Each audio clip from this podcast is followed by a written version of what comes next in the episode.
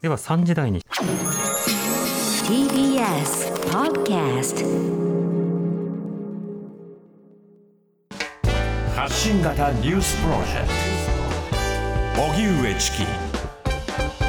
セッション。引き続き今日行われた閉会中審査について取り上げます。はい。ここからは TBS ラジオの国会担当澤田大記者にも参加してもらいます、はい。こんにちはこんにちは。よろしくお願いします。お願いします。改めてなんですけれども今日の閉会中審査、なぜ開かれることになったのかなどの経緯教えてください。はい、あのーまあ、国葬を今月27日にやりますということを決めてきました、ただこの間、やっぱり統一教会の問題とか、あるいはその国葬、なぜ国葬なのかと、過去の、えーと比べて、えーなぜ今回、安倍さんの時だけ国葬にななら国葬を行うのかという、まあ、根拠ですよね、はい。とかについて、まあ、野党およびまあ世論がからのまあ突き上げがあって、うん。でそこについてじゃあ説明しなければならないということを、えー岸田総理がこの間の会見で、まあ、自ら言って、はい。えーやることになったという回ですね、だから自ら説明しなければならないということで説明する、じゃあどんなことを説明するんですかっていうのが今日の回だったということですね、うん。今もやってますけど。はい。スケジュールとしてはどんな流れなんですか？はい、あの今日午後、えー1時からだいたい1時間半ぐらい、えー衆議院で、えーまあ、じ自ら冒頭5分ぐらい説明して、はい。その後、まあ野党、与党からの、まあえー質問に答えるという会が行われています。で、今は、えー参議院で3時から、えー行われていて、今その最中ということになります。はい。あの国葬にする理由というものに関しては、まあ、戦後最長だったということ、まあ、それからさまざまな政治的な成果があったということ、まあ、国内外、まあ、国外から国外ですね。海外からさまざまな弔意がうん。寄せられたり、まあ、あのライトアップもされているよということ、そして選挙期間中に、まあ、あの撃たれて亡くなったといううん。非業の死であった、これが今日も繰り返されたという格好ですか？そうなんですよね、自ら説明するということを言ってるんだけれども、い。これまで会見およびぶら下がり等々で説明してきたことから、まあ、ほぼ枠を出ないうんと、あの答弁だったと言っていいと思います。はいまあ、今も行われてるので、今、新しいことを言ってるかもしれないですけども。はい。でもまあこのあたりを説明した上で今度はまあいやさまざまな政治にに対する論点、えーそれからスタンスというものを、まあ、野党からも聞かれる、はい。まあ、それに対して応答する場でもあるんですね、えー先ほどまでは立憲民主党の音声紹介しました。ではここからは日本維新の会遠藤隆国対委員長と岸田総理とのやり取りです。今回のあの国葬の問題点は、やはりえー先ほど来でありますように、あの国葬の基準がないままに、えー内閣が閣議決定をし、実施を決めたことにあると言わざるを得ないんですけれども、私自身は国葬を執り行うと決めた閣議決定を否定するものではありません。でですね、つきましては、その説明を尽くされ、え国民の理解をいただく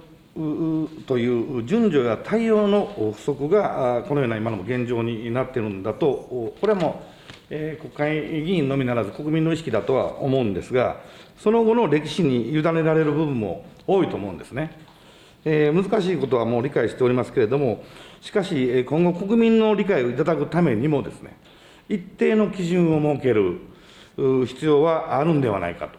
今後、実施後の検証を踏まえて、一定のルール作りを総理も、また内閣もですね、政府もお考えになられた方がいいんではないかと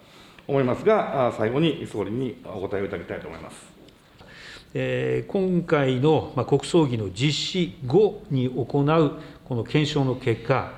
えま、先ほどの予算の数字等も、え確たるものをしっかり報告しなければいけませんし、えそうした報告の検証の結果、今後の国葬儀の在り方について、その検討の結果を、えこの役立てていく、こうした姿勢は重要であると認識をいたします。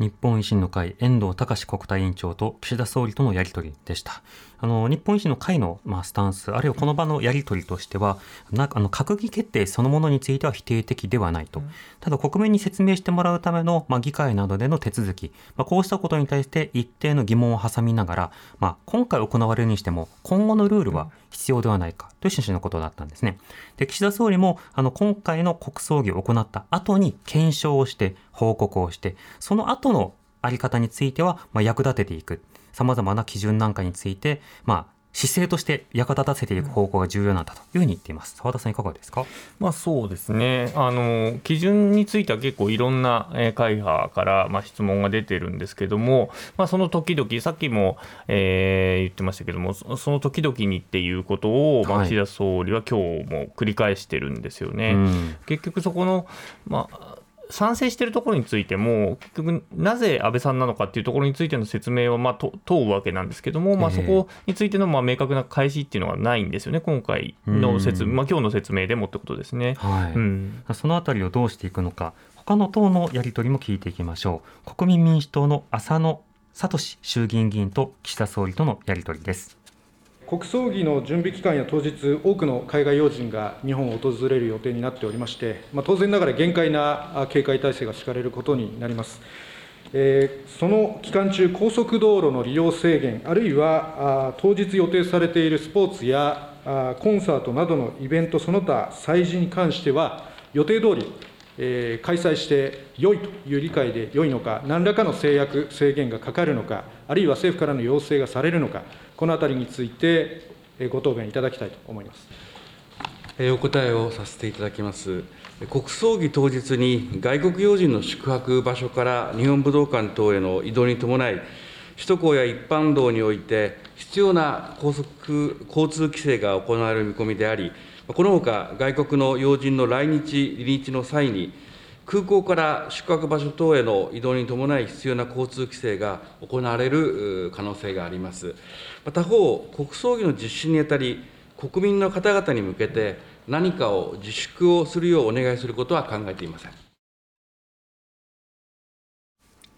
はい、えー国民民主党の浅野聡衆議院議員と、えー松野官房長官とのやり取りを聞いていただきました。はいまあ、様々なところにどんな影響が出るのかというスタンスの質問もしています。まあ、その他の質問のやり取りとしては、そもそも、えー儀式を執り行えるというような判断をしているわけだけれども、その儀式、えー何をそもそもどういうふうに判断して行うことができるのかという、その範囲についてのやり取り、やりやり取りというのも政府と行っていました。こちらいかがでしょうか？はい、あのすごくテクニカルな話なんですけど、まあ、はい今回のその、えー国葬が行える、まあ、論拠の一つに内閣府設置法っていうのの、まあ、条文を挙げてるんですけども、まあ、そもそもその内閣府設置法のその条文自体がもともとその例えば国葬とかあの国の儀式を、まあ、執り行えるっていう趣旨のことが書いてあるんだけれども、はい。それをそもそも立案してやるっていうニュアンスじゃなくて、うん。まあ、内閣府が運営をするっていうニュアンスの立て付けじゃないのかというようなええ質問をしたりもしてたんですよね。なるほど。まあ、そこについてはまあ整理されてるっていうことのあ答弁しかなかったんですけれども、結構重要な指摘かなというふうには思いますね。うん、幹事はできるけれども主催者になれるとは言ってないうんみたいなものを、うん。じゃあ主催までできるのかとか立案までできるのかとか、その線引きについて触れられたというパートもあったということです。では今日の音声最後として共産党の塩川哲也衆議院議員と岸田総理とのやり取りです。総理にお尋ねします。岸田総理は、統一教会との関係を断つと言っているのに、その統一教会と深い関わりを持ってきた安倍氏に対して、国全体として敬意と弔意を表す国葬を行うというのは、矛盾しているんではありませんか？安倍元総理の、えー当該団体とのこの関係ということについては、先ほど申し上げておりますように、ご本人が亡くなられた今、えーこれをこの十分に把握することは難しいと考えております。その都度、政府として、えーこの内閣総理大臣経験者の葬儀の在り方について適切に判断していく、えーこれがこれまでのありようでありましたし、今回もそうした考え方に基づいて判断した次第であります。あの統一教会の反社会的な行為、こういったあの政治家が統一教会と関わることで、このような反社会的な行為にお墨付きを与え、被害を拡大をし、被害救済を妨げるものとなってきた、この点でも徹底した解明が必要だということであります。安倍氏と選挙との関係についても、この点についてはっきりさせる必要がある。宮島氏や伊達氏など、所属国会議員以外の方についても、こういった事態の解明のために、えー聞き取り調査をされることは考えませんか？議題と直接関係ない質問でありますので、安倍氏の評価の問題です。いや、他の。調査のお話を今、集会なさったんで、安倍氏の評価の問題です。必要ありません。質問を続けてください。塩川委員。でまさにその国葬される方がどういう活動を行ってきたのか、でまさにその国民に国の行事として、敬意と弔意を国全体として表す儀式と、こういったことを求める国葬の、その該当する方がどういう活動、政治活動を行ってきたのか、このことがまさに問われるわけで、そのことについて、今まさに関係を断つべきと言っている統一教会との関わりについて、明らかにするというのは、国葬問題のまさに中心の議論じゃないでしょうか。で統一教会とその関連団体は、選択的夫婦別姓や同性婚について反対を主張し、国政や地方政治への働きかけを行ってきました。安倍氏は統一教会の家庭の価値を強調する点を高く評価しますとも述べておりました。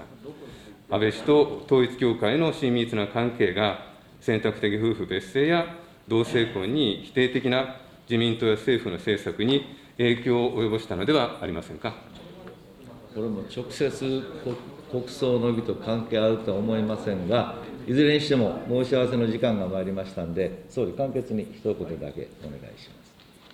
政府においても、政策を決定する際には、多くの国民の皆さんのこの意見を聞き、有識者、専門家のとも議論を行い、その結果として政策を判断しています。はい、えー、共産党の塩川哲也衆議院議員と岸田総理とのやり取りを聞いてもらいました。委員長がたびたび介入することによって、実質上質問が成立した場面というのが非常に少ないというやり取りでしたね、うん、これ、いかがでしょうか？はいあのまあ、議運委員長は山口俊一、えー、議員ということですけれども、はい、まあ、事前にですね国葬に関する件であるという申し合わせが、まあ、あ理事の間では行われているんですね。うん、あとはそこをどう、えー、いや、国葬と関係あるんですっていうロジックにするかっていうことだと思うんですけれども、はい、まあ、泉さん、立憲民主党の泉さん、先ほど音声流れてましたけれども、まあ、泉さんは結局その、え国葬に関して疑問が出ているっていうことの根底には、やっぱり旧統一教会との関係があるじゃないかと、うん、だそこについて正すのは問題ないだろうっていうことで、まあ、質問していた、まあ、塩川さんも多分ほぼ同じような、はい、えー、ロジックだと思います、うん。うん。まあ、こういった政治をしていた人で、その背景にはこういったつながりがあるんだから、そこをまずは検証しなきゃいけないんじゃないかっていうようなことを言っていたんですけど、国葬とは関係ないので、ということで、まあ、マイクを戻されるというか、うん、もう一回質問するようにと突きつけられるということですね。はい、このやり取りの後も参議院でやり取りが続いたんですね。はい、今も、えー、続いていますね。はい、はいということで、まあ、今回、えー、閉会中審査ということになりましたが、澤田さん、今後の流れというのはどうでしょうか、はい。まあ、あのこのまま国葬に、まあ、突入するんでしょう、はい、ということで、えー、それが終わった後にまあ、臨時国会をやるのかどうかということですね、今日参議院の質疑で、立憲民主党の吉川沙織議員が、はい、えー、そのまあ、今回、国会を開くにあたってっていうことで、その前にはあの野党側が、えー、臨時国会開くようにという憲法に基づいて、うん、えー、内閣に対して要請してるわけですね。で、それについて、いや、要請してます、われわれはと、はい、言った上で、今回は出ることをあなたは決めたと。いうことを、うん、私が国会の場で説明しますということを言ったんだと。いうことを言っていて、はいはい、今までは、いや、あの国会がお決めになることですと言ってたのに、自ら決められるじゃないかっていうことを、まず突っ込んだりをしていて、て、うん、なので、じゃあ、ある意味、今までの政府の言うところの前例を、はい、えー、今回壊したわけですね、そうですねあの岸田さんは。なので、そこに対して、じゃあ今後どうしていくのかというところ、まあえー、国葬終わるまでは国会、多分開かないんでしょうけれども、えー、そこからすぐに開くのかどうかというところは注目しなきゃいけないなというふうには思いますね。うん、そうですね澤田さんありがとうございました。はい、失礼しました。ありがとうございました。国会担当澤田大樹記者でした。荻上チキ。